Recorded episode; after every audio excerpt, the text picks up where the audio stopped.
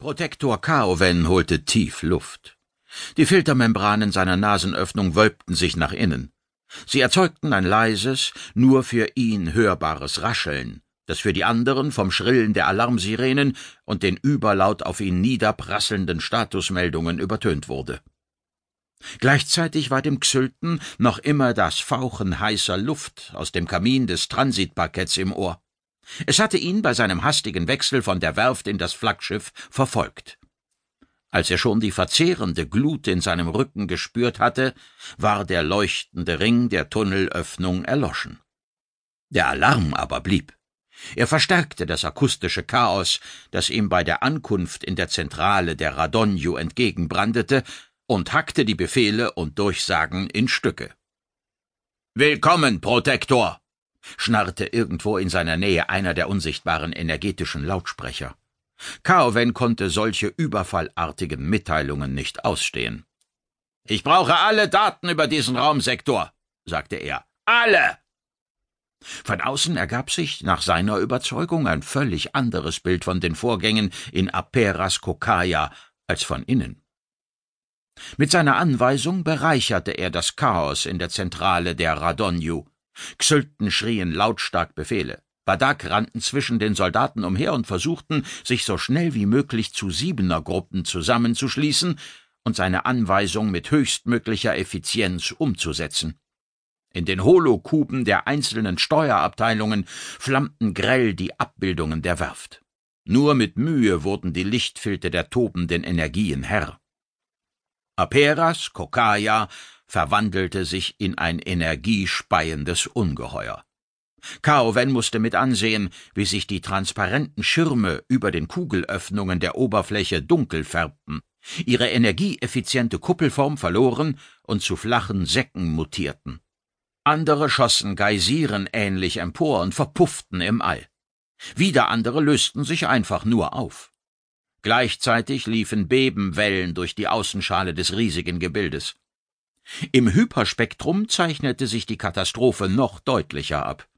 Die Emissionen blähten die Werft zu einer Sonne auf, die jeden Augenblick explodieren musste. Aperas Kokaya, der Ort des Wandels. Kaowen hätte am liebsten gelacht angesichts der Brutalität, mit der das Schicksal diesen Begriff ins Gegenteil verkehrte. Der Ort des Wandels, der Ort der Niederlage von Qin Shi. So oder ähnlich würde es eines Tages in den Geschichtsbüchern auf Xylt stehen. Vielleicht zählte er selbst zu den Augenzeugen, vorausgesetzt, er würde seine Heimat wiedersehen oder wenigstens seine Berichte dorthin schicken können. Protektor! Kaowen glaubte in dem Lärm die Stimme zu erkennen, die von irgendwo auf der anderen Seite der Kommandoebene zur Kanzel drang. Protektor, wir haben. Später, sagte er. Etwas Wichtiges konnte es nicht sein, denn das spielte sich in den Darstellungen der Holokuben ab, die angesichts der Informationsmengen mit ihrer geometrischen Stabilität zu kämpfen hatten. Die Begrenzungen der Kuben verformten sich, so dass ein Teil der optischen Darstellungen nur noch verzerrt zu erkennen war.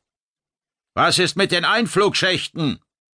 Kaowen versuchte den Lärm zu übertönen und mit seiner Stimme etwas Ruhe in das Chaos zu bringen.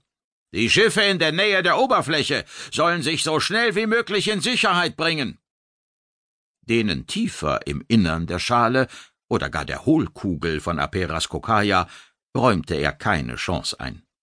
Sie brauchten zu lange, bis sie den freien Raum erreichten. Weiter draußen, in noch sicherer Entfernung von der explodierenden Werft, erstreckte sich der Ring aus Kristallkugeln, deren Transitparkette nach wie vor aktiv waren. Tausende von Schiffen trafen ein. Ihre Zahl hatte die 45.000 inzwischen überschritten. Kaowen entdeckte mitten im Holoturm die Darstellung einer stark verkleinerten Kugel, die Anomalie. Inzwischen war ihr Durchmesser auf 81 Kilometer gewachsen.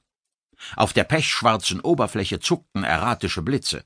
Eruptionen wogten über der scheinbar festen Oberfläche des Gebildes. Die Ortung meldete erste Echos aus den Öffnungen der Werft. Kaowen richtete seinen Blick erwartungsvoll auf die Bildschirme. Was er sah, raubte ihm den letzten Funken Hoffnung. Es waren keine Schiffe.